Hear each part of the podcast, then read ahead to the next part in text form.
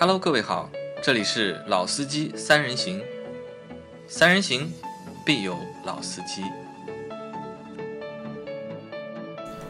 Hello，大家好，欢迎收听《老司机三人行》，我是杨磊。大家好，我是老倪，我是 QQ。好，那今天是我们《老司机三人行》在二零二一年里的最后一期节目。那在这期节目里面呢，我们会和大家来稍微盘点一下，就是整一个二零二一年中国车市发生的一些我们觉得比较有意思或者值得我们去记住的事情。嗯，那其实你看，在今年的就是我们节目相对去年来说，相对二零二零年来说，那更新的这个频率，对吧？改善了。嗯，那这是一个我觉得比较大的事情，那排在就是所有的事情里面排在第一位。嗯，感谢阿 Q 的回归。啊，感谢阿 Q 的回归啊！那反正我我在想啊，就是我们这个节目，哎，到底何去何从，对吧？一直想过这个问题，对吧？老司机三人行到底何去何从？从二零一七年开始到二零的，就是现在是二零二一年，这个节目差不多做了五年了，已经，对，对吧？五年不到，对吧？将近五年的时间，对吧？但是你看，五年时间大概也就做了五百多期节目，是吧？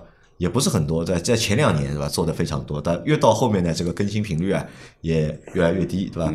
时间很长的时候，很长时间我在想，是不是就是这个节目我们应该放弃了，对吧？是不是应该开一个新的节目，或者找一个新的方向，对吧？做新的内容？我一直在考虑这个问题啊，其实我一直在考虑这个问题，因为老司机三人行嘛，对吧？我一直想把老司机三人行拆开，对吧？拆成就是三个节目，对吧？一人来一个节目，对吧？去抢这个就是 抢这个内容的这个市场。但是后来想想呢，好像意义也不大，因为这个市场啊就这点人，节目再多的话，就是就是在自相残杀。包括我在这两天不是让大家就是把那个喜马拉雅上不是有一个那个听众的那个报告嘛，就你有一个二零二一年你在喜马拉雅上一个就是收听的一个报告，对吧？发出来。大家看一下，对吧？那么如果我们的节目在你的那个前三名里面，对吧？或者你听我们的节目，那个收听率随便哪个节目能够超过你百分之三十的时间的话，对吧？那么把那个截图发给我，我会发个小奖品给你们啊。当然，今年的奖品是这样，今年奖品和去年不一样。去年我们是那个寄的衣服，发了很多衣服。去年，那今年呢，就是不发衣服了，因为今年那个衣服那个厂家就是生产有点问题。呃，所以就今年没有订很多衣服。那今年我会发什么给大家呢？会发那个就是喜呃喜马拉雅 VIP 会员的兑换码，因为我手上还有很多喜马拉雅 VIP 的兑换码。这个是二零一九年的时候喜马拉雅给我的，一直用到现在没用完。那大家可以看一下自己那个报告啊，我们的节目在你们的就收听的前三里面，或者我们单个节目占你收听时间的百分之三十以上。都可以来领奖啊，都可以来领奖。然后我看了这两天的，已经有几十个小伙伴就是发了那个就是东西给我了嘛。我看了一下，那无非就是什么，就是老司机三人呃，auto B B B 排第一，对吧？排在他们的第一，三刀排在第二，三呃百车全说排在第二，然后还有一个其他不是汽车类的节目，或者呢就是三刀排在第一，auto B B B 排在第二，然后再加一个其他的节目，或者就是 auto B B B 排第一，然后钉钉说车排第二，然后再加一个。其他节目其实听来听去啊，就这几个节目，在这个平台上面就这几个节目了。而且我看到了很多的小伙伴发出来的，就是收听时长啊，就甚至是收听《老司机三人行》这个节目，对吧？可以占他们就是总的收听时长的百分之六十。对我看到一个啊，看完这些之后啊，就是开始我们自己做做做，我们都觉得做的这个节目有那么一点点累，很担心什么呢？很担心的什么？很担心大家就是审美疲劳啊。对对吧？听了我们节目听了那么长时间，就翻来覆去就这几个人，对吧？说嘛也就这几句话。有没有腻啊？啊，应该是腻了。理论上从生理上来说的话，肯定是腻了已经，对吧？每个人说话就这几个套路吧，老倪老倪套路，我我的套路，阿 Q 阿 Q 的套路，对吧？听了那么多年，应该是腻了。但是看到大家的这个就是 很多小伙伴给了我的那个截图之后啊，对吧？在这样的一个情况下还能听，对吧？百分之三十的时间是在听我们的节目，百分之四十时间在我听我们节目，百分之六十的时间还是在听我们的节目。呃，看完之后啊，一下子又觉得很很欣慰，重燃希望啊，对，也不叫重燃希望吧，我倒觉得有种什么感觉，有种不能辜负的感觉。嗯，啊，虽然这个节目或者我们这个节目在喜马拉雅就这个样子了，也不太可能就是翻出花来了。嗯，啊，但是如果真的你说要放弃，对吧？真的你说要放弃，也不太行啊，对吧？如果真的放弃了，那其他的小伙伴怎么办？就在听我们节目的小伙伴怎怎么么睡觉啊？啊？怎么睡觉？怎么开车？是吧？怎么怎么上班摸鱼？嗯，好，吧，那所以二零二零二年我们这个节目还是会继续，还是会继续，然后也会尽量去把这个节目的更新的频次啊变得高一点。对，我觉得是这样，就是从一七年做到现在啊，其实最原始的就是阿 Q、我、杨磊，我们三个人，这是呃从第一期开始就是我们三个原班人对？那么到二零二一年的十二月三十一号，我们来做这样的啊，一期，兜兜转转又变成了我们还是我们三个人，三个人，对吧？那当然中间有很多的嘉宾主播，也有老周，有张波，啊，还有其他的我们听听友的嘉嘉宾主播都有。那么呃，有一点呢，我是这样认为啊，就是呃，杨磊前面说的，就是三个人有三个人的套路，那么？很简单，因为我们三个人的年龄段都不太一样。啊，那么阿 Q 最小，他是最接近于九零年代，那么我呢是七零，那么杨磊是比较标准的八零后。那么对于车这个东西，其实不同年龄段的人其实还是有不同的考虑和想法的，对，或者说是对于这个车型的认知认，或者说喜欢的方面，其实是不太一样的。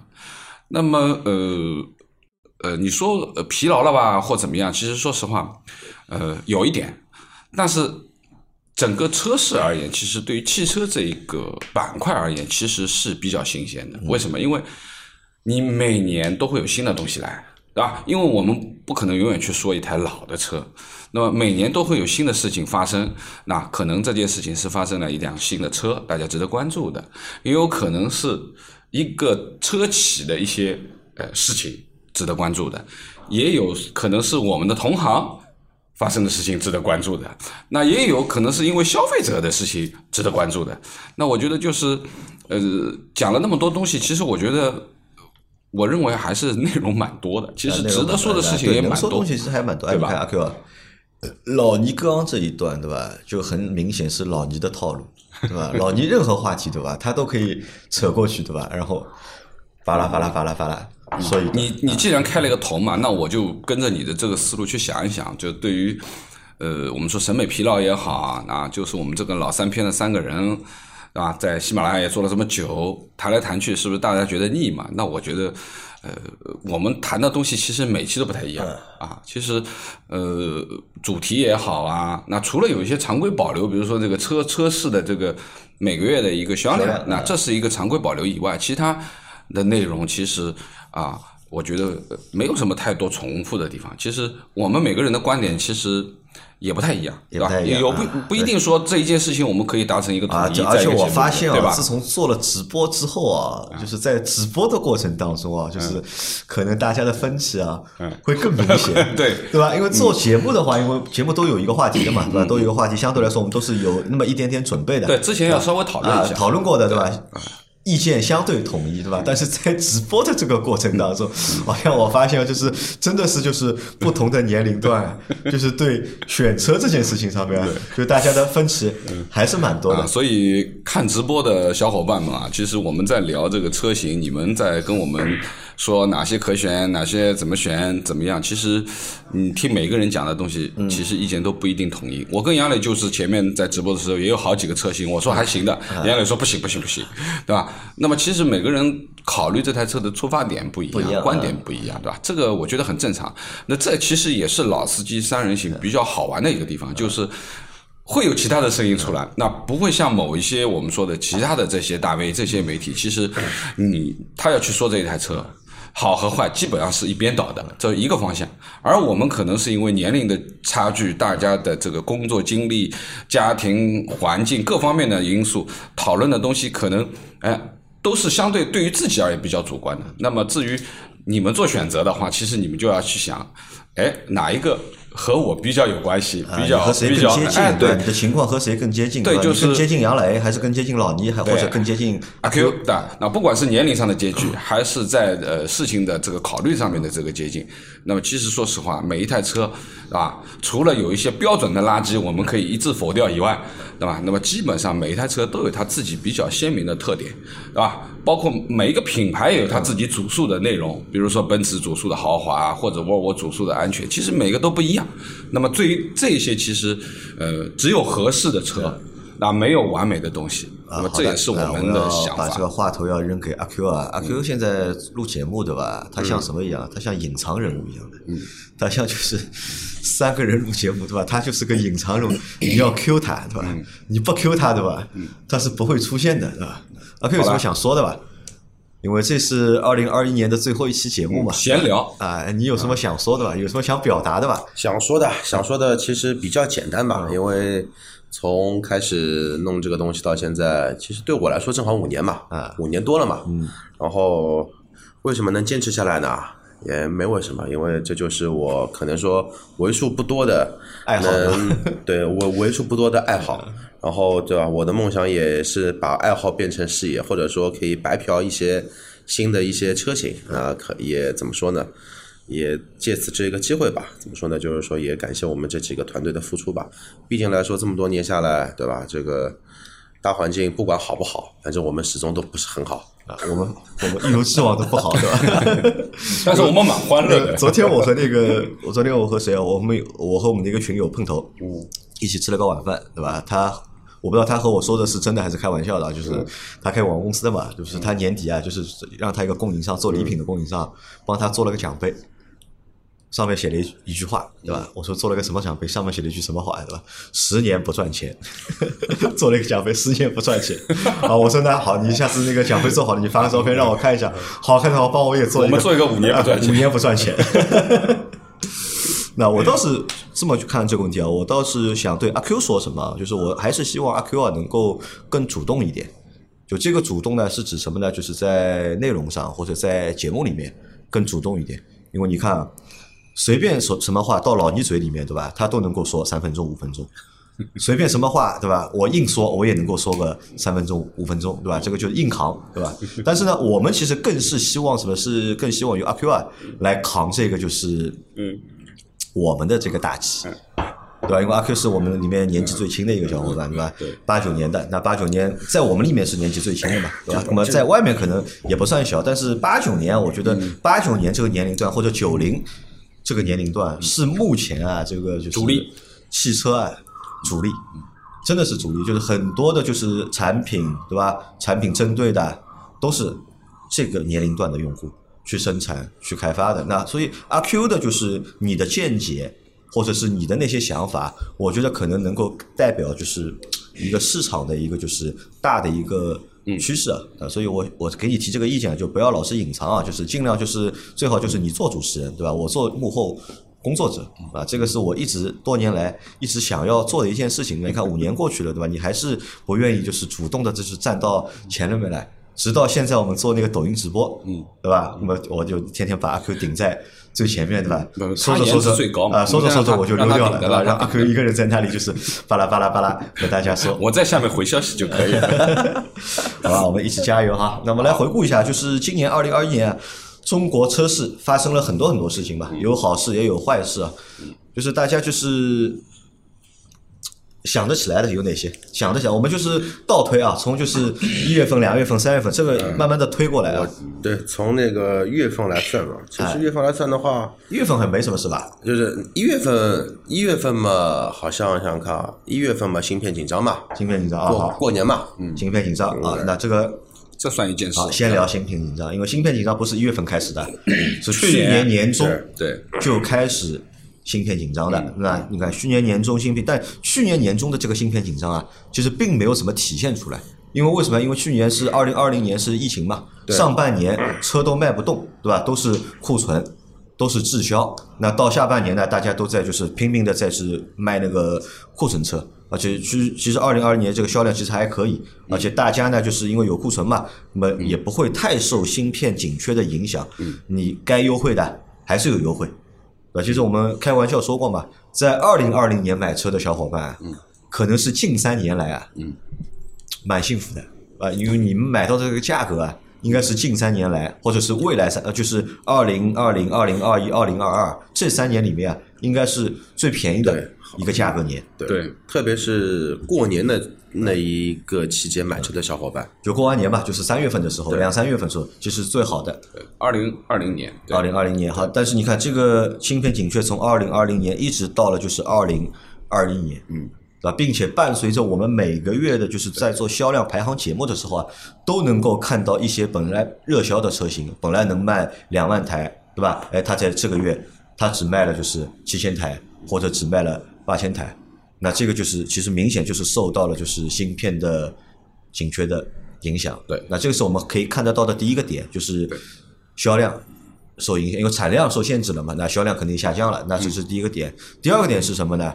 第二个点是价格，对吧？因为芯片紧缺，很多车的优惠啊，嗯，全部收掉了，对，对吧？你说收掉嘛，也不至于，对吧？嗯，有一段时间是基本都没有的。呃，也看我，我觉得也看的。后来呢，很多车其实还是有优惠的，对，其实这个呢，就是品牌的一个定性嘛，对吧？它会啊，其实那个主机厂呢坏的很了，啊坏得它它会真的坏得很那个故意先放一些烟雾弹出来，对吧？你这个赶紧买，嗯对吧？那个跟经销商说，那个之后。比如说到三月份之后，我给的商务政策、给的补贴、给的返利，这个折扣就不一样了，对吧？所以说你们现在这批车赶紧先卖完，卖完之后那么就好了。然后经销商嘛，一收到这一个消息，看到哎，我后面的产线，因为他们看见它的一个计划生产的一个量吧，哎，这个量突然之间，我比如说我一个月订个四百台车，哎，他只给我批了一百二十台车，那等于说我这个指标也没这么大了，那我就没必要去亏这么多钱了。对啊，卖吧卖吧。那就我就原价卖呗。那你看这个是什么呢？好事情还是坏事情呢？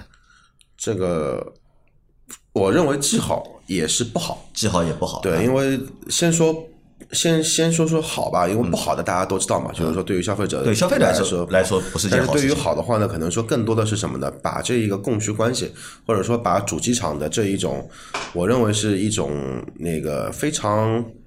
怎么说呢？就是说低阶的一个营销方式吧，给那个矫正了一下。为什么这么说？因为要知道，任何一个品牌，它一定会对经销商有一个库存深度的一个要要求在。比如说，你一个月的销量必须备两个月左右的一个现车在。但是那这样的话，就等于什么呢？这样的话，等于说最终受力的永远是主机厂。主机。厂嘛，因为主机商厂压力太大嘛。它的批发价格就是它的批发数量，每个月的每个月是恒定的，但这些车你批发到经销商，其实经销商已经把这笔钱给付付掉了，那就可能说呢，就像现在我们做的那个销量排行榜一样，你看数据啊，啊都很好，都很漂亮的，每个月他妈的生产个两三万台车一一个系列，但是你真正流入到终端的，可能哎连三分之一都都没有。那这样长次长长久以往的话，有可能会像什么？有可能就会像地产一样，到了某一个临界点啊，把经销商干趴下了，就爆了，就直接就爆雷了。而且这种爆雷的话，其实最终倒霉的又是消消费者。你像前几年润东事件，润东因为这么一个原因，它的库存深度过大，有将近。百分呃有将近一比六的库存深度，就它一个月的量，但是它进了六个月的量，最后怎么最后怎么办呢？所有的那一段时间的用户买宝马的用户买奥迪的用用户拖了一年都上都上不了牌，因为他合格证全部被银行做抵押了。嗯，所以说这个也是做市场一个进化，因为进化什么呢？进化让主机厂啊，真的根据市场的需求来去生产匹配的车型，或者说匹配的一个不要就是硬压指标，对吧？不是说你这个车你你的脑门里面想这个车我应该卖的会很好，它就一定会卖的很好，并不是这样的。啊，那这个是芯片紧缺。那芯片紧缺，我们本来是想录节目的，但是这个话题因为没有找到专业的人，对吧，来聊这个事情，自己又不敢乱聊，所以没有做专门的节目。因为从我的角度，我有一个阴谋论的角度去看这个芯片紧缺的问题啊。那可能最早呢，在疫情期间呢，的确是芯片紧缺，开始的确芯片紧缺。那然后呢，芯片紧缺之后呢，芯片的就是 芯片商们啊，发现哦，一旦紧缺之后，他们可以加价卖。因为芯片在近两年涨价涨的是非常厉害的，呃，他们可以加价卖。那如果能够加价卖的话呢，那几家厂，因为在全世界范围内能造芯片的其实人不多的，就两个手肯定数得过来了就。那好，大家可以哎报个团，对吧？大家报个团，相互对吧？约定一个产能，相互约定个产少生产点嘛。那少生产点我可以就是卖的贵一点啊，那么然后影响到了就是后面的产业。那所有的产业都会受到就是芯片的紧缺的影响。你看，因因为用芯片的就是东西啊，实在太多了嘛，啊，那然后到了就是主机厂这里，主机厂这里开始呢是芯片紧缺的，那后来呢发现，哎，紧缺好像也不是一件坏事情嘛，对吧？我可以控制价格了嘛，一我可以控制价格，二呢我还可以控制什么？我可以控制经销商，对，因为以前呢是什么？以前以前只能就是硬压经销商。对吧？你你不定我的车，对吧？你不按照我的配比来定，对吧？我不给你怎么样怎么样。好，那现在因为芯片紧缺，就是一个很好的理由，对吧？你不配合的，或者换句话说，之前因你评分不够的芯片那个很多嘛，他可以选张三，可以选李四，可以选老王的，但现在的话呢，变成卖方市场了。你要啊，啊，想要吧？想想看你之前怎么对我的啊？想要芯片，做梦啊你啊！排队，排队 要么谈个价格，要么排队。嗯但是我看了数据啊，我看了一个很有意思的数据是这样的啊，就是芯片紧缺，真正就是影响汽车啊，汽车产业的，可能会让中国呢少生产两百万台车，就全年啊可能只少生产两百万台车，但是中国一年要卖多少车一千七百万台，啊？一千七百万台，对吧？我们算它就是一千八百万台，如果是少卖两百万台，百分之十嘛，其实就百分之十。而且再说但这个，百分之十放在就整的大盘里面看，其实看不到的。你平摊到那么多厂家，对吧？平摊到那么多厂家，其实理论上不应该是造成就是芯片紧缺的。哎，但是我们实际看到什么呢？就是因为芯片紧缺，所以那个价格走掉，对吧？然后车等车时间非常长，嗯。对吧？那这个是芯片紧缺，是今年就是其实从一月份到其实直到现在吧，我觉得这个问题还一直存在，而且包括你看，因为芯片紧缺的事情，还衍生出很多别的事情，比如说在近几个月就是闹得比较火的那个长城的那个好猫，我觉得那个欧拉的好跟我觉得那个跟那个芯片紧张不紧张完全没关系。那我觉得可能也是受芯片影响。嗯，完全没关系。你觉得没有关系啊高通自己都就高高通这个时候，我跟你说，他真的是比兔子还精，跑得比啊，兔子还快。不缺芯片，我的八幺五五 芯片对任何的主机厂都是充分供应的，那也就变相来来来说，就是把这个锅又甩给长城了。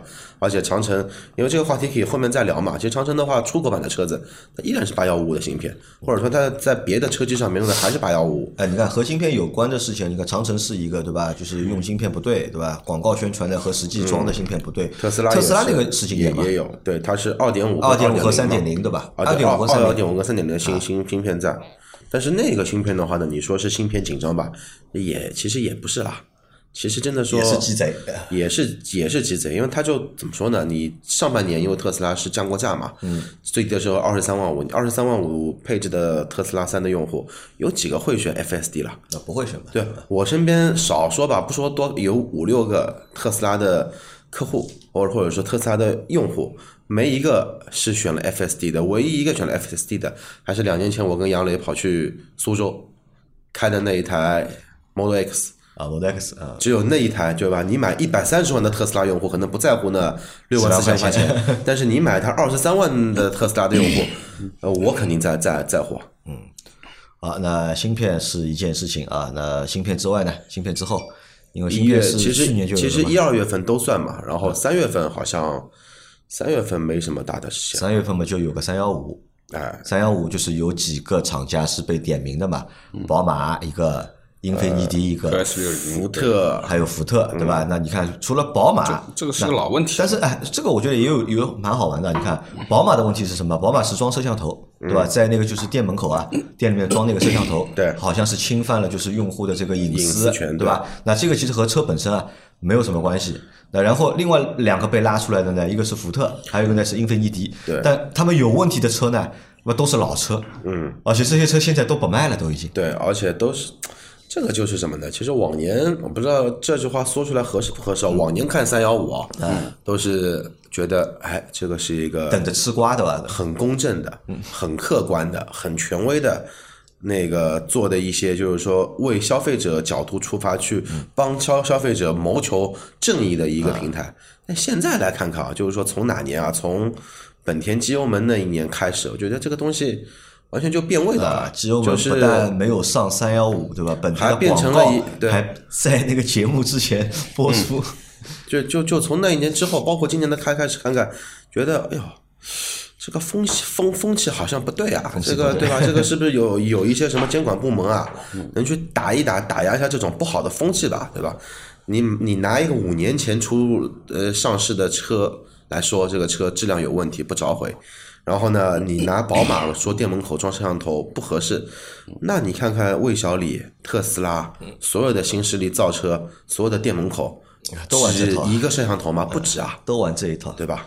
啊，那三月份是三幺五，那四月份呃呃热闹了啊，一件大事情啊，四月份是上海车展，上海国际车展。那在这届车展上呢，就是上了很多好车，嗯，也上了很多我们留下蛮印象深刻的很多车，有有很多，但是。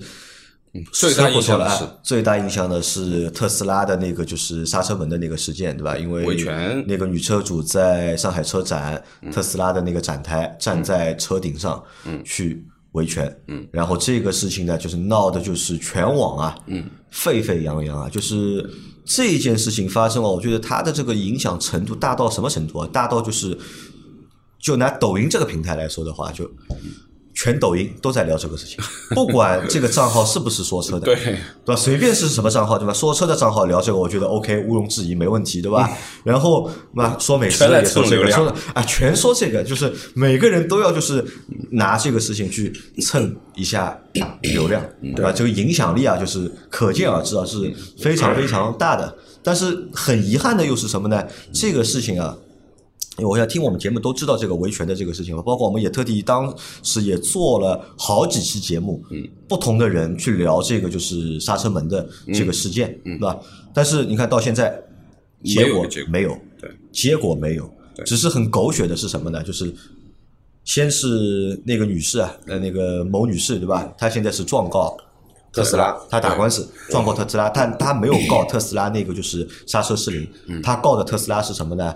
就是什么就是名誉侵害啊，怎么样啊？对，侵权对吧？嗯然后呢，开庭了，但是没有结果，就开庭了，没有结果，反诉到现在也没有结。后来呢，在特斯拉在反诉这个女士，嗯，说她也说她也侵权，对吧？让她就是赔五百万，嗯，然后呢，这个事情到现在未达成哎，也没有结果，协商，对对，吧？你看当时搞得沸沸扬扬，那么大的一个事情，到后面大半年了都没有结结果。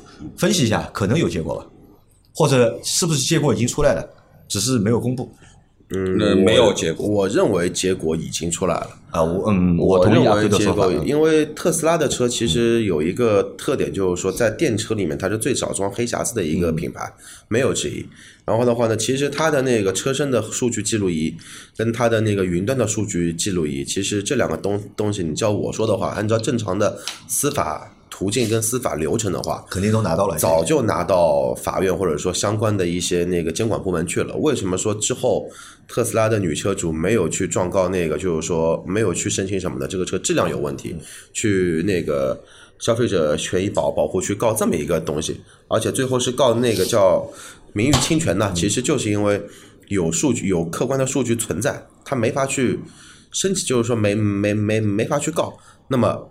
所以说呢，他就去告了一个名誉的侵权，因为这种东东西其实很很敏感的，而且你要知道，今年不光特斯拉刹车门事件，特斯拉的话还有一个退一赔三的一个事事件在，就是他卖了一台特斯拉认证的二手车，嗯，然后最后的话呢，认为是切割车，因为它的地处进行过切切割，最后的话呢，法院支持了退一赔三嘛，嗯，然后判完之后，然后的话呢，特斯拉又反诉那一位车主申请了财产保全五百万，嗯，然后那一个车主，然后也是过来喊冤。教学说那个这个特斯拉这个店大那个这个品牌大气人，对吧？你这个市值已经破万亿的一个公司，你冻结我五百万，你有意义吗？然后的话呢，后来有也有一些小道消息说什么呢？实际两边都会有问题。特斯拉是卖了一台事故车给他，但是在处理调解的过程中，他给了一台代步车给这位用户，把那个车子给撞报废了。然后撞报废的前提条件还不是那个用户本人开，那个是用户借给他的朋友去开，结果被他的朋友撞报废了。那么这一个就是一个损失，然后的话呢，之后就因为价格一直没谈拢嘛，所以说大家后来又那个不欢而散，所以说最后的话就大家一是你告我侵权，嗯，另外的再反反诉，但是这个就是资本的可怕嘛，你跟我玩，我申请财产保全，你可能你就五五百万，我我把你动了。什么时候案子结了，你什么时候才能解冻啊？那个这个是维权事件啊，维权事件，而且整一年呢，今年二零二一年对特斯拉来说，嗯也算是一个非常不错的一年，对吧？虽然说有这种很多的我们觉得很恶心的事情，但是对他自己 对特斯拉销品牌来说，没看到销量对吧？牛逼的很啊，真的销量牛逼的很，对吧？不管是它的 Model 三还是它的 Model Y 对吧？每个月对吧，都能够排在就是领先的位置。呃，它其实也不能算前，它就第一名，其实它电车嘛，啊电车电它因为电车仅次于 EV 嘛，EV 那那个 EV 只能算个老头乐，对吧？如果甚至算就是正儿八经的，就是电动车的话，那特斯拉就永远就是排在前面，都是两三万两三万的销量爱你们有没有看今天群里消息？好像涨价了，特斯拉有。呃，对，涨到对然后 Model 了三涨到了二十六，然后 Model Y 涨到了三十，破三十了。但啊是这个还会跌，为什么还会跌？因为明年的国家补贴还没下来，嗯，今天是最后一天嘛，所以说它是恢复到没有补贴前的价格，看明年怎么样补贴。如果明年补贴好之后呢，还会再把那个补贴给去掉，除非明年没补贴。嗯好，那这个是四月份。其实四月份还有一件事情啊，那在车展上面还有一个事情是这样的，和特斯拉这件事还是有关的。就是今年啊，有一个汽车媒体，那这个汽车媒体呢，其实已经存在很多年了，它已经存在很多年了，但是在那么多年里啊，它的声量其实一直不高，口碑呢也不是很好。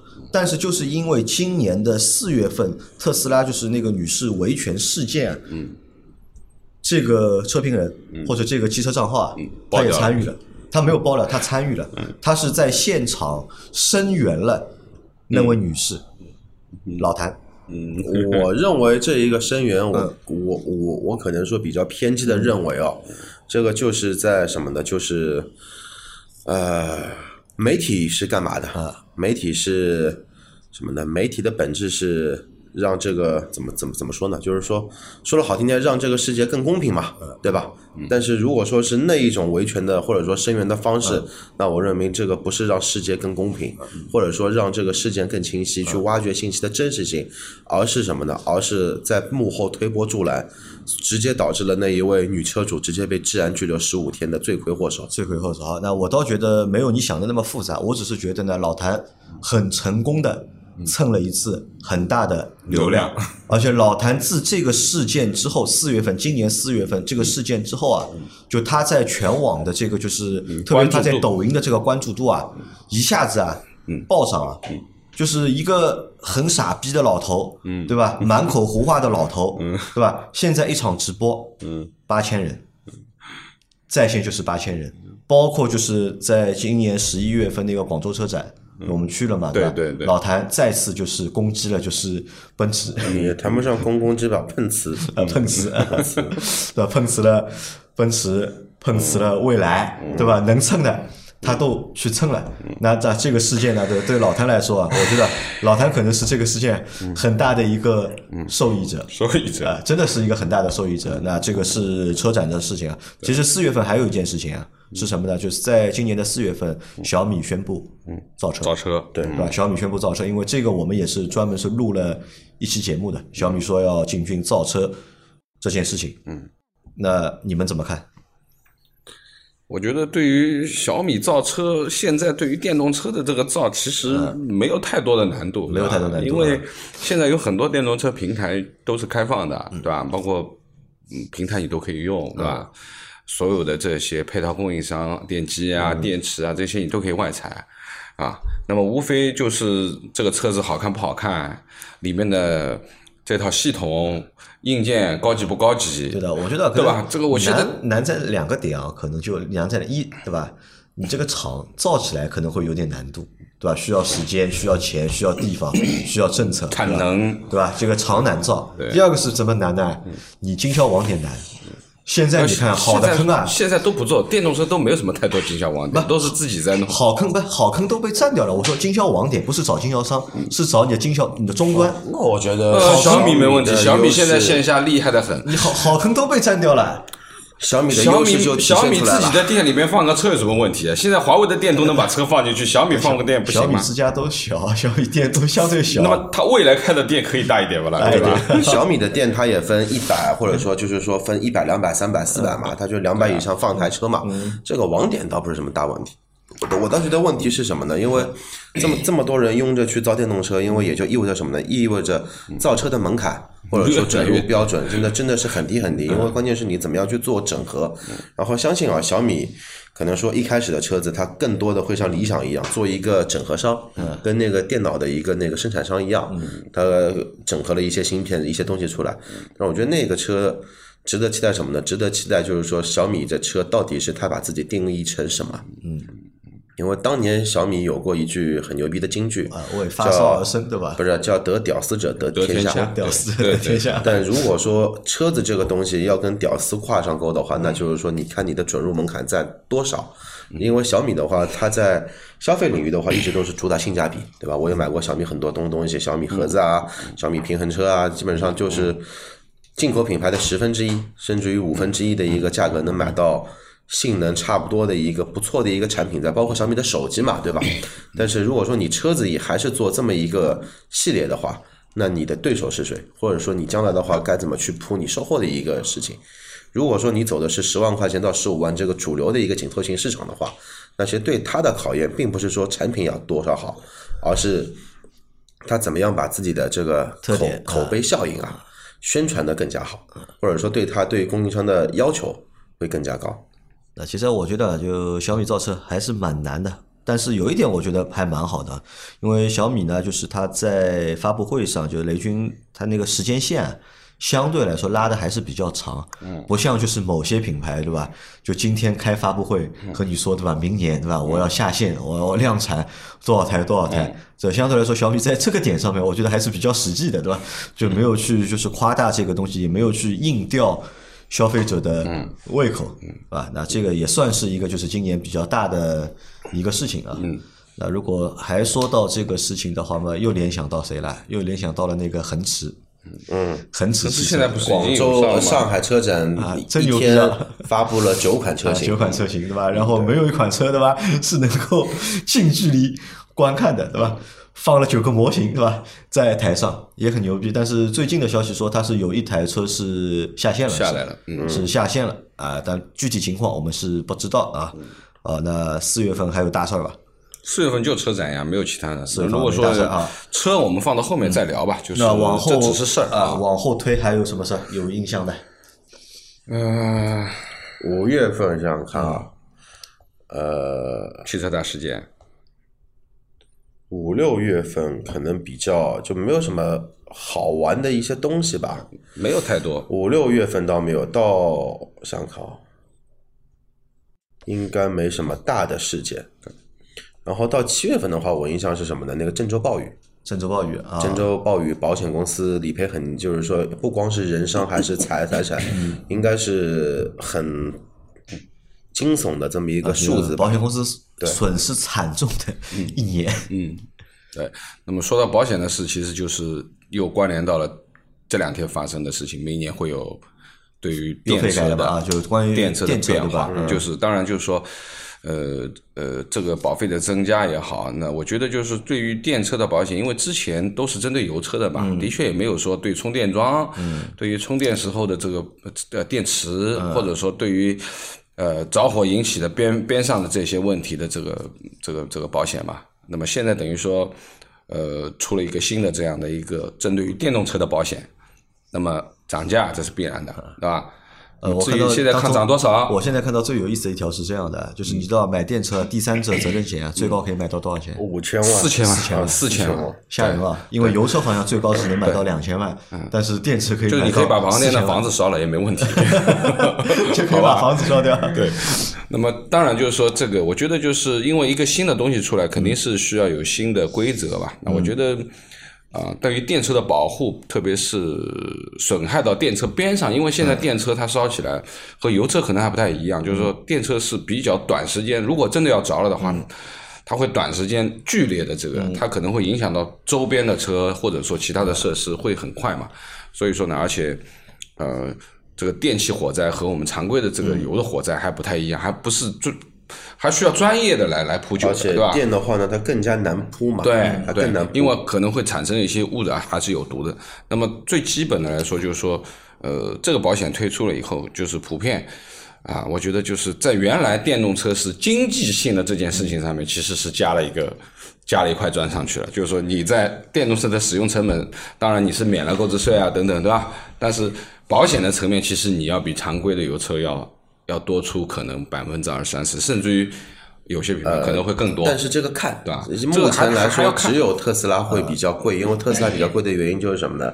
因为那个就是说，这个也是不是保监会给的一个那个那个讲法，是大家就是说一些媒体去做了一些猜测嘛，就是说那个因为特斯拉相对来说用户群体啊，对它量比较大嘛，一呃也不是说量量也不是说量大量大不是绝对，然后绝对的话是什么呢？特斯拉的用户年龄层更更年轻，对。然后的话都喜欢开快车啊，更容易这个是比一个共通性。所以说我们在之前的节目里面有聊过，我对特斯拉三的一个就是说比喻就是有点像什么呢？十五年前的马自达三，就都是带三的嘛，包括。现在就十年前的宝马三、三系，就是那一批用户的话，开车都比较猛。然后的话呢，特斯拉的话呢，也继承了三的一个这个代号，把这个精髓啊顺延下下去。然后呢，加上现在特斯拉的一个理赔率会比较高，一比一点四。啊，那本身本身对于三这台车来说，其实从性能上面、动力层面已经是比较猛的一台车了，对吧？嗯。那么另外一个呢，前面一直在讲，就是老倪的观点，其实就是说，对于动力非常猛的车、操控非常猛的这种车啊，首先它有开快的可能。啊，有些车买菜车，你就是把它油门踩到油箱里面，按照老周那个话，你也踩踩不快到哪里去，或者说不能在短时间内提到一个什么样的速度，是吧？那么对于这种车而言，其实有的时候，特别它呃。操控层面其实还是需要有一些技术的支持的，就是说你驾驶的水平啊、你的经验啊，去去来规避一些可能产生的风险。但是目前看来，可能呃特斯拉的用户好像年龄段也好，或者说女性的比例也好，啊，就是说可能在熟练的程度上面可能稍微。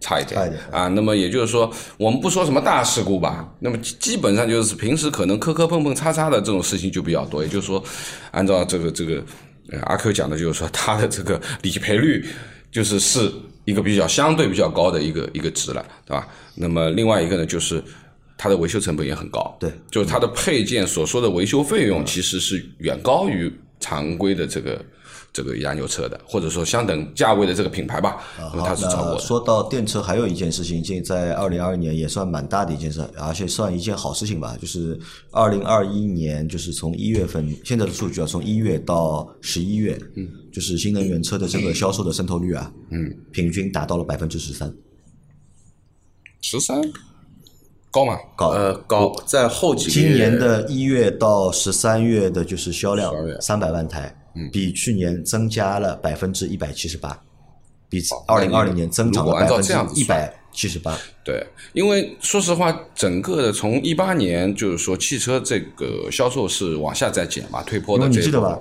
我们做过一期节目，那个是十月份对吧？好像十月份新能源车的渗透率达到百分之二十。二十啊啊，这个数字我觉得高，但十三我没有概念。十三啊，因为十三没有你没有概念，因为国家的目标是到二零二五年嘛，百分之二十吧，好像是。十五十五15二十二十应该。是二零二零年啊，二零二五年25年。就是渗透率达到就是百分之二十嘛。那现在你现在只是二零二一年就达到了百分之十三啊，那说明啊，就是有 现在有更多的用户啊，能够愿意接受新能源车，接受电车。那这个其实对新能源在中国的这个发展来说，是一件好的事情。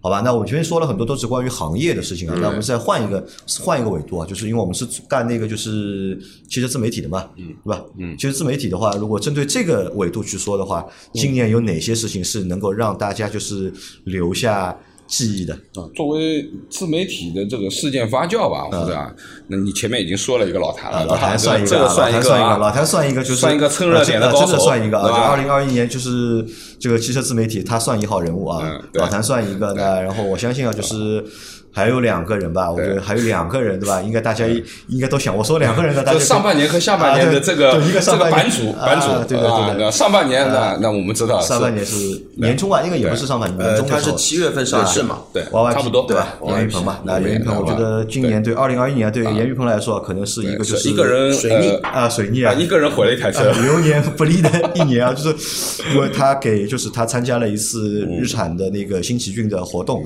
因为说了一句对吧，开沙漠很好玩对吧？然后这句话呢被大家就是硬抓着不放对吧？开始呢这个攻击呢是针对 Y I P 的，对吧？可能觉得他说这个话不太负责任，因为但我我我是这么看待这个问题啊，因为当时是他开的这台车嘛，对吧？那他可能是觉得好玩，那我们也没有开过这个车，我们也不知道我们也不知道在这个车在沙漠里面到底好玩还是不好玩。但开是开过了脑补一下呢脑补一下应该不太会，不会太好玩，脑补一下不会太好玩。但他说了这个话嘛，因为他说了这个话之后呢，先是他被攻击。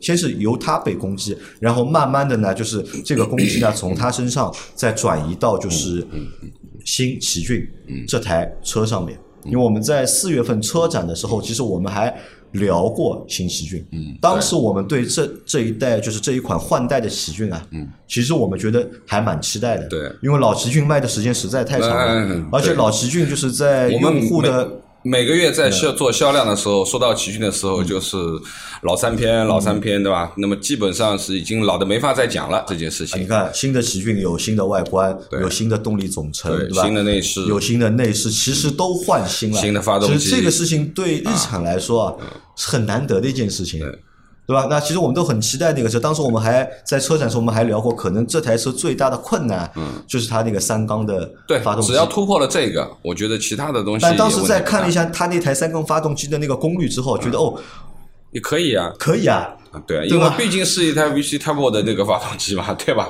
可变压缩比的。那么我说一下我的观点啊，就是说对于这个奇骏换代这件事情，当然对于消费者而言，其实是件蛮好的事情，对吧？那么作为日产当家的一款 SUV，那因为说实话，大家开过奇骏呢，从第一代开始，包括后面第二代，对吧？那么其实论四驱，说实话，就是日系这三台车里面，你说 CRV 啊，你说 RAV4 啊，对吧？你说奇骏啊，其实我认为四驱应该是奇骏最强，它的确是有一点点能够去跑一些烂路的能力的。那 CRV 本身就不具备跑烂路能力，对吧？那么其实说实话，这个这个呃 RAV4 其实也没什么跑烂路能力。大家知道，就是丰田要去跑烂路，那你要上到霸道啊，要上到兰德酷路泽这个级别，才才是正正正经的这个四驱比较好的。那么呃，其实作为呃尼桑来体现就是奇骏它本身的有一些越野的这个能力的和素质，我觉得这个组数没有什么大的问题，对吧？但是呢，你说去跑沙漠呢，其实这个沙漠你就讲清楚，这个沙是什么沙，对吧？是那种完完全全很软很软很流动，还是踩得硬硬实实的沙，那是不一样的。那么我觉得就是可能在这个公关事件上面，作为他们营销上面，其实是啊对自己太自信了，啊，就是去了一个不太该去的地方，啊不太该去的地方。啊，你可以跑跑常规的路，你跑跑山，对吧？你跑，甚至于说过一些坑洼的路，或者说是常规的这种，呃呃，我们说不说这个非铺装嘛，就半铺装这种量这种路面，那也行，对吧？也无无可挑剔。但是你纯的在沙漠里面去玩，对吧？那么你你你本身你又不是一个硬派的这个车，你不是我们说的这个这个帕杰罗，那跑沙帕杰罗是厉害的，对不对？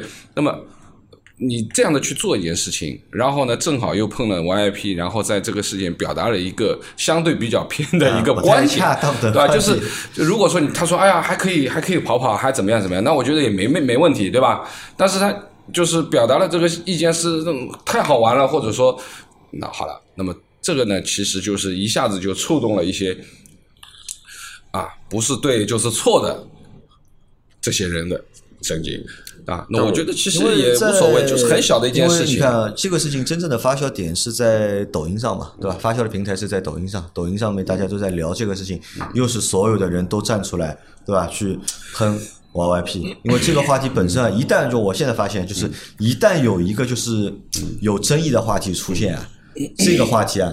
就会变成一个流量的黑洞，嗯，对啊，或者会就变成一个就是流量的一个就是能量源，嗯，对吧？大家就去聊这个问题，或者怎么样，就去去搞啊弄啊。对，，而且你看很多人都 YYP 希望用这个事情来 YP 在这个事情之后，对吧？在这个事情之后，后面一连串的被别人就是挖各种各样的，就是从古到今都兜一遍呀。啊，很多人就截取他视频里面的就是一段话，有的时候对吧断章取义对取义，对吧？然后怎么样怎么样怎么样，对吧这个其实我觉得就是今年对 YP 来说，对吧？蛮倒霉的，对吧？其实如果说要说这个维度的话，我还想起来另外一个所谓的车评人，也是抖音的大 V。还记得上半年那个嘛？上半年那个叫那个小钢球场这个账号也被网暴，嗯，被网暴什么呢？啊，感情的事情，啊，不是不是不是感情事情，理想问保啊理想问。保值率极高，啊，那这个是那这个我觉得是什么呢？理想理想问保值率极高，这个是有针对性的，因为在去年年底的时候，在二零二零年年底的时候啊，理想 ONE 啊被黑得一塌糊涂。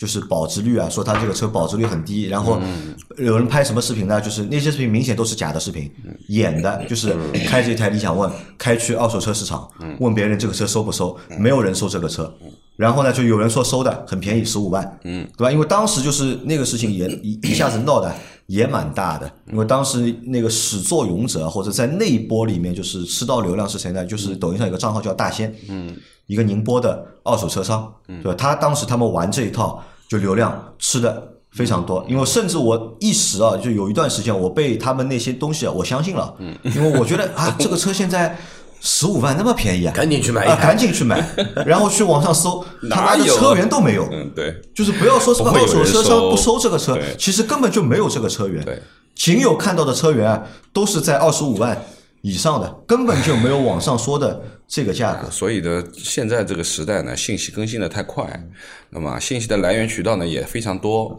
那么大家都希望，大家都需要，不是希望了，是需要有一双雪亮的眼睛来、来明辨真伪。从 YYP 这个事情上面来看啊，就是有一个什么点啊，就是从他身上一个点可以影射出一个很大的一个东西啊，是你看整一个汽车的这个媒体圈啊，或者是传播圈，包括是用户对汽车认知的阅读方式啊，已经发生改变了，已经。对吧？那我们可能现在很更多的用户啊，会通过短视频去了解车，对吧？通过抖音这个平台，通过短视频的平台去了解车，但是我认为啊，这种现象是不好的。为什么我说这个现象是不好的？一个短视频能拍多长？算你两分钟三分钟吧三分算你钟三分钟，对吧其实你不能把这个车的一些优缺点，或者说把这个车的一些特性，怎么说呢，展露给在手机屏幕面前的你们看，这这完全展露不了，做不到，对吧？那完全做不到这是。第一个点。第二个点呢，由于大家都是习惯于这样的去阅读，嗯短时间的阅读，看这种短视频，所以你的认知的获取啊嗯是有缺失的，很片面的，很片面的。对那你看，比如说 OIP，就我拿 OIP 举例子，如果长时间关注 OIP 的用户，嗯，其实是知道 OIP 是一个怎么样的人，对，对吧？其实有点是他三点的他呃的因为我说对就是他说这种话。这沙漠很好玩，那这个可能是他本身就是他的个性里面对。有那么一点这种十三点的这种就是 感觉在里面，因为他是一个老炮了，已经。在这个圈子里面，在这个行业里面开开过的车也他可以算是一哥的，他可以算一哥，他有权利说这个车就是开沙漠很好玩，因为他可能是真的是超脱了，嗯。他和一般的就是靠他妈写文章吃饭、靠充值的吃饭的人不一样，嗯。对吧？他可能会有这个情况，但是。如果你之前没有看过他的文章，没有看过他的视频，对吧？没有关注他三年五年，你是不了解他的。对然后马上再去看他拍的那些短视频，因为 OIP 的短视频又也存在同样的问题，对吧？包括我们现在上次我们看到那个就是引爆引爆也好，或者是那个也不要说引爆啊，就是说那个就是那个零零极客零零一，嗯，对吧？他有一个视频，大家可以去网上去搜一下的，他花了很短的时间去点评极客零零一，对吧？就把这台车又吹到天上去了，嗯。对吧？那可能因为时间短，对，可能因为时间短能说的就这么能说的不多，嗯对吧？啊，那么他就这么说了，哎，但是这样的表达呢，其实是有时候不够充分，因为不充分，所以就变成了就是不恰当。嗯，因为你的不恰当，好了，又变成了别人的就是画饼画饼，对对吧？成为了你别人攻击你的那个东西。所以呢，有的时候呢，这个叫人怕出名，猪怕壮。人怕，哎，啊这个我觉得是这样呃的。你看，YYP 出名又不是今天今年才出名，对呀、就是吧现在的问题是什么？就是到了新的媒体环境下面，呃，对，因为他最早不是在这一块嘛，对吧？就最早的时候，我们最早看新测评也好，怎么样？那么怎么样讲呢？就是说，现在这样的大鱼在讲一句话的时候，其实要真的啊、不管你是充值不充要，过过脑子了。要过过脑子了。因为什么？因为下面有一堆人拿着盆在后面等着了啊等着就等着等着你在讲话。你这个话讲了以后，只要有一滴水落下来，好了。那所有的流量全在从你身上抓真的，而且你想，对对现在甚至我觉得做内容变得简单了。就为什么做工作变得简单？就是我只要去关注这些大号，对吧？我们关注着，每天看他们在说些什么。嗯一旦他们说的东西，我觉得是有争议的，我就把它拎出来，嗯，对吧？我重新再说一段，对吧？这个流量起的是 非常快的，但是深层次的问题在哪里啊？深层次的问题在于，如果车评也好，汽车内容也好，只是纯粹为了去蹭流量，为了要流量去做内容的话，那这个内容本身的质量啊，会变得很低。对，内容的质量一对，因会变得很低，因为有很多的这些内容啊，对消费者来说或者对用户来说，真的能起到作用吗？对，我觉得就是说前面讲了，就是说有很多人来蹭这些流量，其实他不是从业者，甚至于说他根本就不懂这些东西，他纯粹是为了流量而来蹭，而且讲的东西那就更加没有没有底线了，对吧？那我觉得就是这种东西呢，其实哎呀。在现在的这个比较浮夸的这个这个这个行情下面，说实话，这个好像啊见怪不怪了。啊，见怪不怪对吧但是对于我们自己来说，我们说呢，就是说我们的听众朋友啊，我们的这个消费者而言，其实还是需要真的去分辨一下，对吧？现在因为多很多用户啊，就是一直私信我，对吧？在和我们说，就是让我们做抖音，做抖音。嗯，那说实话，就是抖音其实账号很很早就有了，对吧？乱七八糟也拍了很多，但始终我们拍不来。嗯，我们不会拍，嗯，对吧？我们拍不出那种就是一两分钟的视频很吸引人的，对吧？很抓眼球的内容，我们真的拍不来。反而你看做直播，对吧？好像还 OK，对吧？现在直播看的人还蛮多的，一场直播还有几百个人来看，一场直播能有五六千条的留言，对吧？互动，对吧？那个可能是我们会做的。那我在想啊，就可能就是汽车内容汽车内容本身，对吧 到底是什么，对吧？到底应该怎么样去做汽车内容，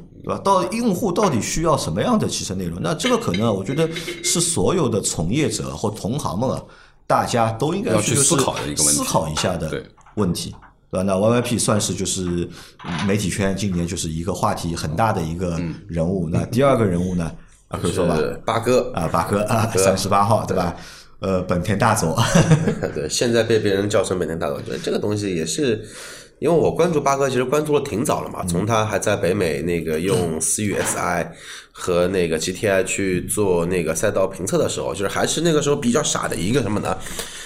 一个凳子。一个黑色的摄影棚，一台车，就自己在那边能居然说一个多小时，我觉得很牛逼的。看不下去，当时我就看不下去，就然后后来的话呢，再加一些那个他拍的一些视频的一个动图放到里面去，然后从那个时候就开始关注他了。其实三十八号，你说这一个人怎么样？我没资格去评价，毕竟我我我我的生活并没有他，那只能说从他从关注了这么多年来说，我认为怎么说呢？他是一个有性格或者说有自己个性的一个，我们说比而且是很专业、很细腻的一个车评人。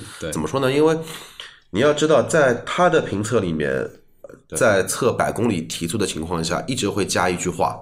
在当前气候条件情况下，嗯，因为大家要知道，就是说，特别是一些小白来来说，夏天跟冬天的提速是不一样的，对，春天跟秋天也是不一样的。但是的话呢，在之前的无论是汽车之家也好，然后包包括汽车之家的一些头部主播也好，他们测的所有的零到一百公里的一个加加速啊，都是这一分钟的，哎，对，都是这一分钟的，甚至于说也不去什么呢？考虑其他的因素。他也不会去考虑这个车的，他们只会考虑一点胎压，嗯，胎压之外，这个车有没有正常保养什么，他都不会去管。所以说，那个那个车出来的一个情况，一定会有很大的一个区别在里头。所以说，怎么说呢？就是说，我我是想说，它是很具备功利的一个客观性在的。那么它其实什么呢？你说他跟雪铁龙、凡尔赛真的有深仇大恨吧？没有呀。其实并没有，其实并并没有。但为什么凡尔赛这个车这么到风口浪尖去了呢？因为我们在之前的节目里面聊过这个车，其实我们的一个评价，包括我的评价，我认为这个车还是比较有比较有特点。但是就是说，哎，我突然之间发现，哎，我找到了一个跟我站同一队的一个人，哎，觉得这三十三三八跟我说的有道理，因为我始终认为这个是台 A 是一台 A 级车。因为它达不到 B 级车的舒适程度嘛，动力性也达不到。那么好，那么我就开始关注这么一个事件，什么跟那个雪铁龙所谓的主机厂的某一个工作人员，大象对吧？对对线，然后那个大象可能对吧？这个它不是大象，它应该叫乌龟，就没有再出出来过。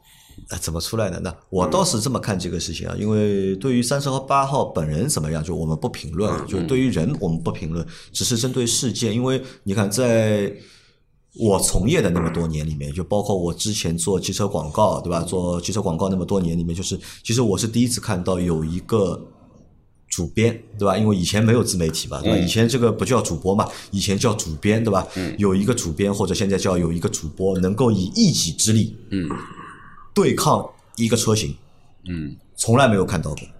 就真的从来没有看到过，我看到过很多，就是写那种就是黑文的人很多，就写黑文章的人很多，但是都不敢署名的，嗯，也不敢就是那种就是正儿八经正面对线的。但是三十八号是我从业到现在看到第一个敢正儿八经兑现主机厂、敢兑现一个车型的一个主播。那这件事情本身啊，那我觉得是对这个行业来说，对这个就是汽车媒体行业来说。是一个就是很有里程碑式 的，我觉得意义的，对对吧？因为你看，因为所有的汽车媒体都是靠主机厂活着的，对吧？这个毋庸置疑的，嗯，对吧？你要么就是两种情况，要么呢就是靠主机厂活着，还有一种呢就等着主机厂给你钱，你现在还忍着，就像我们现在这种情况，对吧？我们现在嗷嗷待哺，等着着，我们也他妈想去跪舔主机厂，去抱主机厂大腿，但是因为我们太小，主机厂看不上我们，对吧？那目前我们还很难找到有就是。第三方就是独立的，对吧？非盈利的。那三十八号那个也不能算独立的，因为为什么呢？三十八号他是拿懂车帝的钱做节目，那懂车帝的钱是哪里来的呢？懂车帝的钱是由主机厂投给懂车帝的，对吧？会在懂车帝上面投投放广告。那其实三十八号也不能算一个完全就是独立的第三方，但是他敢。作为一个媒体人，或者作为一个汽车车评人，作为一个就是主播，对吧？一个人敢去对抗一个车型，而且正儿八经的对抗，并且呢，就是把很多事情做在明面上面。嗯，他指出了这台车很多的缺点，并且敢和别人对线，人家自己也买了台车，对吧？他说这个车哪里不好，哪里不好，哪里不好，而且他能够拍视频，能够把他这个东西证实出来。因为我们要知道，任何一台车都是有缺点的。嗯，只要你仔细找，任何车都会有缺点。嗯，对吧？但是，那这些缺点你敢不敢说出来，对吧？你敢不敢去和一和主机厂对线？二呢，就是和很多的，就是法系的，就是嗯粉丝粉丝对线。那我开始是以为什么呢？就是我在最早的时候，我以为我认为第一波的起因是因为用了水军了，嗯，因为厂家用了水军了，然后把三十八号搞毛掉了，那么所以大家要和你。他要和你硬刚，对吧？但是现在呢？现在我告诉你啊，现在不是水军的问题了。现在就是不但国内平台，就很多平台上面有很多法系车的用户，嗯，对吧？在就是 D 四三十八号，包括在海外，在 YouTube 上面，因为三十八号的视频也在油管上面也有，嗯，也有大量的就是在海外的，就是华人的就是法系车粉丝也在 D 四三十八号。那其实你看，这个就是压力很大的，对吧？你说真的，我和你主机厂，我和你就是翻毛枪了，对吧？或者我和你主机厂对立了，对吧？我最多我以后不和你玩了嘛，对吧？我不要你车了嘛，对吧？我最后有最多以后不接你广告嘛，死你一个，而且又是他妈雪铁龙，对吧？这种他妈的 没什么量级，没什么量级的，对吧？根本就上不了台面的品牌。呃，这个上不了台面不是指车上不了台面，是指就是这个广告金额，对吧？上不了台面的品牌，嗯，对吧？但是。他还要去直面用户，他要去直面用户，对吧？和很多的就是和他意见相左的用户去做对抗。那这个呢，我觉得算是一个壮举。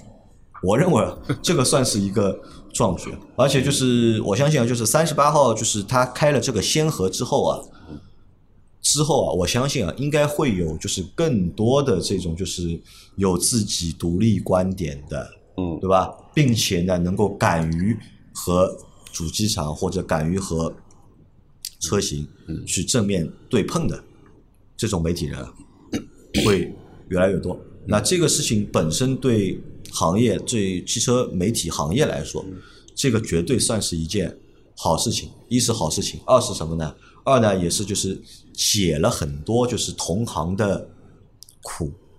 大家，我举个例子给大家听啊，就是。大家知道为什么任成很喜欢来参加我们节目吗？嗯，就任成以前为什么很喜欢来参加我们节目？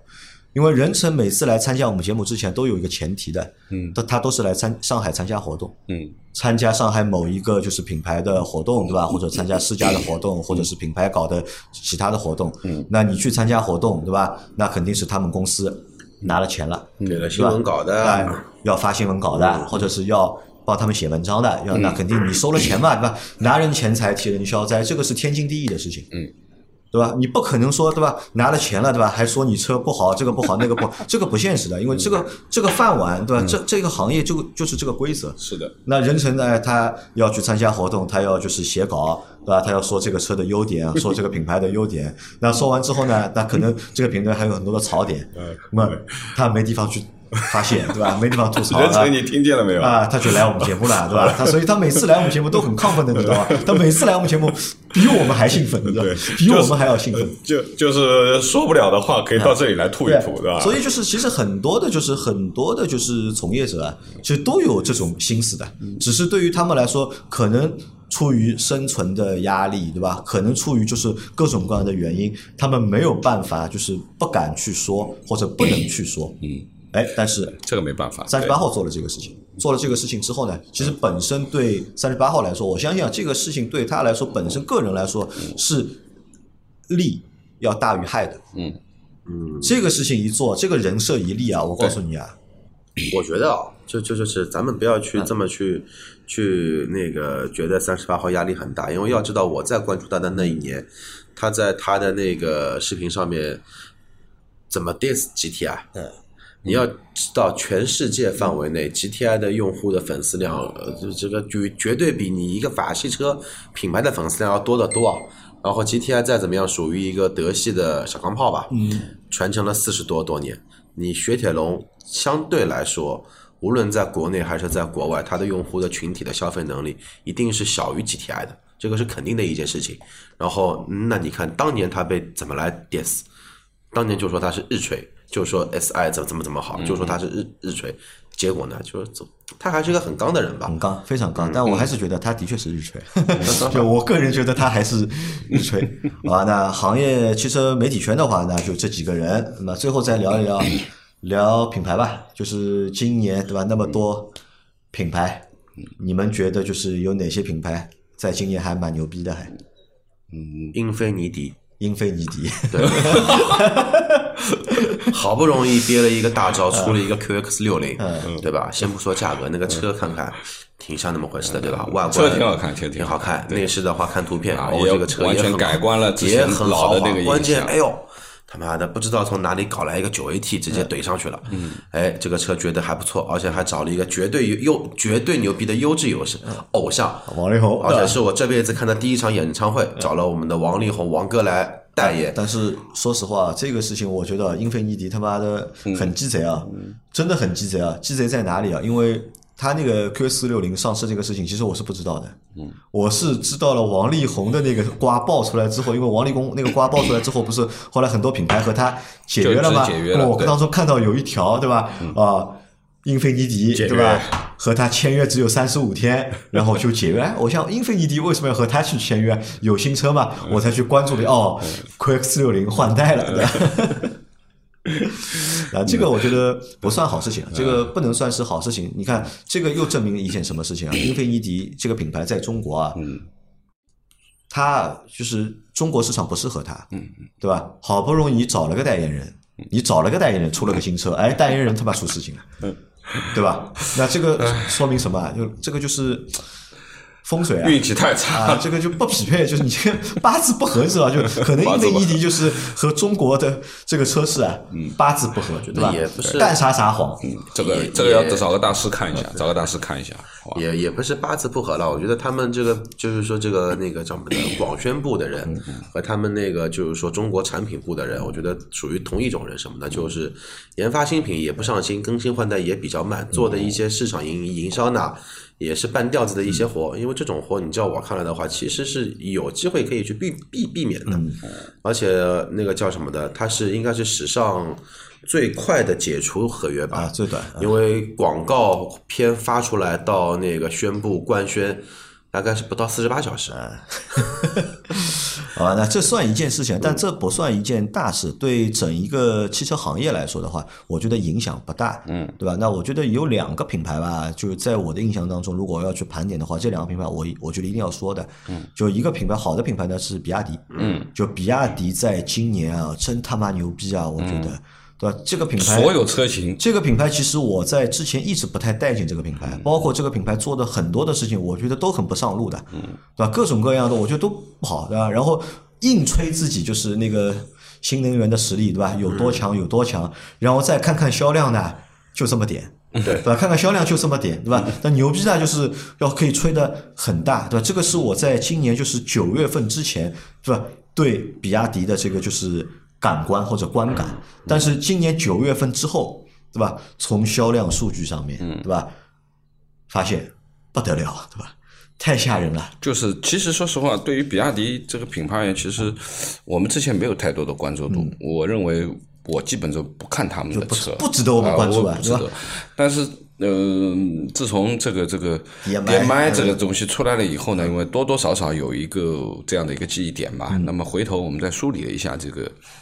销量部分一看吓一跳，要不看不知道，对吧？一看吓一跳。现在这个呃，就是比亚迪的全系车里面，十一月份，像十一月份这个上万销量的新能源车卖了将近九万台。对呀大家想一下，一个主机厂啊新能源车一年一个月，嗯对吧？能出九万台车，而且还是在产能跟不上的情况下，订单都在后面排队的情况下面，对吧？出九万台车，特斯拉都做不到。对，那我就想，这是个这个是一个什么情况呢？就是说，呃，我们知道，就是现在说一哥也好，或者说排第一、排第二，其实也就是两三万台的这个量，对对吧？那么你后面的，比如说我们常规的说的这个理想也好，未来也好等等，那基本上就是几千上万的量就到头了，能过万很好了对吧？那么现在你扒一扒这个比亚迪的这几台车，每好几台都是过万的这，每个车型都过万。对啊，那么几千的这个车都已经可以吊打一些下面的这个比较边缘的这些品牌。那么同样就是说，就是从你们包括你们自己去试过这个车以后啊，也对它做了一个定义，就的的确确是和之前的比亚迪印象要啊改观了，对吧？因为之前老周在的时候就讲过他那个比亚迪秦，那个是啊，这个就像像阿 Q 在讲理想 ONE 一样，就有电没电是完全两件事情的，对吧？那个抖动也好啊，那个用电的感觉很好啊？没没电的感觉就是完蛋了这个车。那现在而言，其实说实话啊，不能用老眼光来看了。我觉得我也得把眼光放远一点，我也得重新看一看这个品牌，看看这个车啊。虽然那是我到现在还是保持不喜欢的态度，好吧？而且就是我为什么不得不说它是成功的。我为什么提比亚迪啊？我们看啊，就今年的就是新能源车啊，卖的很好嘛，对吧？就所有的新能源车卖的都很好，包括这个渗透率也有了就是明显的上升。嗯，但是我们可以看一下，其实真正在唱主角的，真正在唱主角的，其实就两拨人嘛。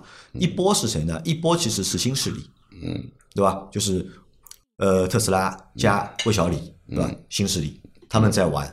他们很多的产品都卖得很好，那还有一波呢，就是尾巴上的产品，也不叫尾巴上的产品，就是卖那些很低端的或者是很低劣的产品，比如说米尼宏光的呃那个五菱宏光的 mini EV，嗯，对吧？你看，但是传统主机厂作为传统主机厂来说，就是新能源车好像是还是没有就是上正轨，还是没有就是跟上这个节奏。因为我们本来在二零二零年的节目里面，我们本来说嘛，对吧？二零二一年很多的就是合资品牌，对吧？都会有他们的就是电车会下线、会上市，但是现在看下来，对吧？都不行啊些，牛马鬼怪。啊，都不行。你看，大众大众不行、i d 系列卖不动，对吧？然后呃奔驰、宝马、奥迪也都有电动车，也不行，对吧也我我也都卖不动。我的感觉是在传统的合资品牌里面，对吧？再像又是自主品牌，反而比亚迪，对吧？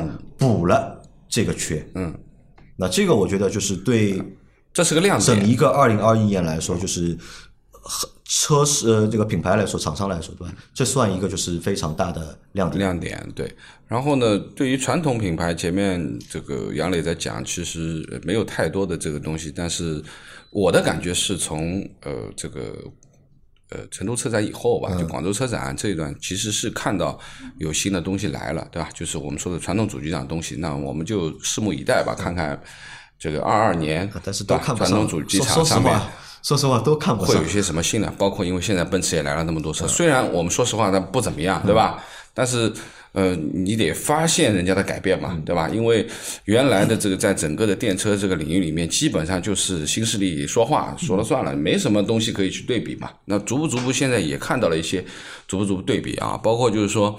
呃，这个呃，我前几天因为去欧歌店嘛，然后说的这个广汽那边说明年会有六个电车来，有可能会有，有可能会有一个会到讴歌，嗯，就是一个纯电的一个。纯电的讴歌，啊，有一个可能就不知道，现在不知道啊，就有可能会带讴歌都没人买不是那电的本田谁买我刚刚也想说这个，对，但是我是说呢，就是说明这些事情出现了以后，其实是呃传统主机厂其实是也在做一些改变。那么当然就是说，可能是因为啊，这个这个我们说的本身的它的机制也好啊，结构也好，导致了它很多事情的反应速度是不会有心率那么快的啊，说干就干啊。那么啊，拭目以待吧，到二二年我们再看。那么呃，杨磊说了一个比亚迪啊，那我觉得就是说。另外一个呢，其实就是呃，我觉得啊，吉利的两款车，吉利的啊，星越和那个对，那个星新锐 L 啊和新锐，对吧？那么这两个呢，其实也是自主品牌里面我们说的啊，今年看下来相对综合相综合素质，不管从颜值、从基础，对吧？这些东西现在包括销量，其实也证明了卖说到这个。就让你们猜一下，就今年数据一月份到十一月份啊，就是自主品牌占市场比例多少？猜一下。四十四十五、四十八，我觉得半壁江山有了，嗯，四十五、四十八，差不多。四十六。啊达到了创了新高了，对啊就是目前就就一月到十月的，就是总计的一个销量，嗯就创了就是自主品牌，嗯，就是在整一个就是汽车市场销量的就是新高了，已经这个达到百分之四十六了呃，就是离百分之五十啊，其实不远了，不远了，对吧、通过这个数据，其实可以看得到，就是我们说的传统的这几个，包括我们自主品牌长安也好，对吧？包括这个吉利也好，啊啊，包括五菱吧，对吧？那么现在其实可以看到，就是说，基本上我们每个月在做这些这个销量排行的时候，我们有的时候都会把前十名稍微盘点一下，有几个自主，有几个合资，对吧？基本上是半壁江山，一半对一半。呃，那最后啊，再说一个不好的品牌吧，就是二零二一年蛮倒霉的品牌，猜一下，阿 Q 知道啊？觉得我要说哪个品牌？二零二一年很倒霉的品牌。二零二零年蛮倒霉的品牌其实蛮多的啊，啊，前面说过的我。前面前面说过的啊，雪铁龙啊日产。啊日啊对日产日产啊，日产就倒霉倒霉在哪里呢？就是日产呢，就是我觉得就是也创了先河了，也创了就是 两个车都、啊都中创了先河，对吧？那第一个呢，就是它的新车，对吧？新车新奇骏，对吧？前面说过新奇骏，对吧？出师不利，而且基本上凉凉，凉凉了。对，基本上凉凉，这个也是很少见的。我们很难看到一台就是畅销的合资品牌的车型换代之后就会凉凉的，变成零头之前是从来没有看到过。呃，的。之前会销量断崖式下降有，但是没有凉。对的，那之前唯一看到一台就是那个英朗，英朗英朗四缸换三缸缸之后，对吧？一下子就是凉掉，但是它那个凉是算本来卖两万台、三万台，后面变成卖八千台、五千台，对对吧？但是新奇骏，嗯，就是不行，明显不行，而且好像没看到数据啊，好像还起不来，对吧？就永远起，我不知道永远永远或者夸张了，就是。二零二二年，我觉得新奇骏也很难起来。那这个是产老的就会好一个点，就是一个复产老的更不好啊，那好，尴尬点来了，对吧？尴尬点也从来没有看到过有这种操作的，这一些公关对吧？吃死的一个车型已经淘汰掉了，对退役了，新车型来接替了，但由于新车型卖不动，对吧？然后再把老车型再复活，对吧？这个我觉得啊好像说老车型卖的也不便宜啊。老车型，关键是它的那个广告的推文太牛逼了。二点零强劲动力，享受百公里十二啊，点九秒的提速没没。没毛病的。我告诉你为什么没毛病，他是拿六年前的文案。嗯，拿出来，这个六年前的文案，当时那个车上市时候就是这个文案，那现在二零二一年了，那还是拿这个文案拿出来，那你看这个其实你看很傻吧，这个事情很尴尬吧，对吧？有哪个就是大的合资品牌，对吧？做过这样的傻事，对吧？退役的车好了又又复产了，对吧？那我在想一个问题啊，复产就算了，但是我希望他这个车复产之后没人买。如果他这个车复产之后有人买，销量上去啊，那我觉得这个就是在打所有中国消费者的脸，对吧？给你一个好东西，你不要，你不要，对吧？我给你一个六年前的东西，对吧？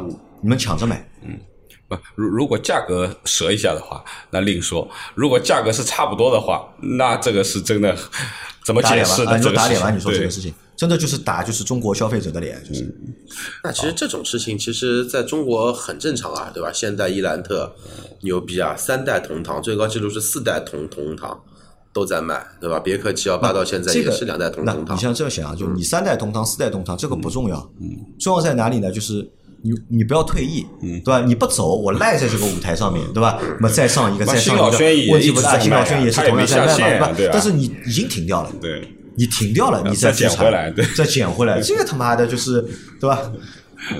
关键那个车指导价都是十九万，十九万上下，这个车卖给鬼去啊！好吧，好吧，那零零总总，好吧，把就是我们就是想得出的，对吧？记忆点，对吧？和大家就是复了一下，简单的复一下吧。啊简单对复一下其实。车型的东西我们讲的不多啊，基本上都围绕着事件去在讲车型事件多嘛，其实事件好玩嘛，因为我觉得还是事件好玩。事件比那个车型要车有意思好玩很多。车不好玩，车你就上个汽车之家吧，看一下那个数据就就可以了嘛，喜欢的自己去试一下就可以了。对，好，啊，那最后嗯，要结束了，给大家祝个新年吧，对吧？因为今天是三十一号，好吧？然后呢，今天这个朋友圈看到的说是周末、月末、啊年年末啊，啊这个就三三个末合在一起了。好吧，那么恭祝大家新年提前说吧，新年快乐啊！那么二二年，好吧，那么总体而言呢，其实二二年啊，其实很多信息啊，听上去不是特别好，我感觉也不太好。说说好的，不要说不好的，对吧？但是不管怎么说，也是新的一年啊。那么祝大家新年快乐，好吧？然后放假这几天呢，开心的玩一玩，好不好？那么呃，今年就这么稀里糊涂的就过去了，稀里糊涂啊，真的是稀里糊涂，特别快，今年好像过得特别啊过得。特别快。好，希望明年继续和大家一起，好吧？希望大家多多关注我们明年的一些新的变化，不管是音频节目也好，包括我们接下来会做一些更多的视频节目啊，包括直播啊，一三五的直播，希望大家能够一起来捧场吧，谢谢。啊阿克来，就祝大家新年快乐嘛，好嘞，对吧？新年快乐啊新年快乐就可以了，快乐一年啊，快乐一年就好了。快乐一年好的。好的，那我也祝大家新年快乐，然后呢，也感谢大家二零二一年的陪伴，嗯，好吧，那二零二一年就要过去了，那我们一起来拥抱二零二二年。那今天晚上啊，就是我们会在抖音还会有直播的啊，大家就是有时间的话可以来参加我们的直播，嗯，好吧，那我们二零二二年再见，拜拜。拜拜拜。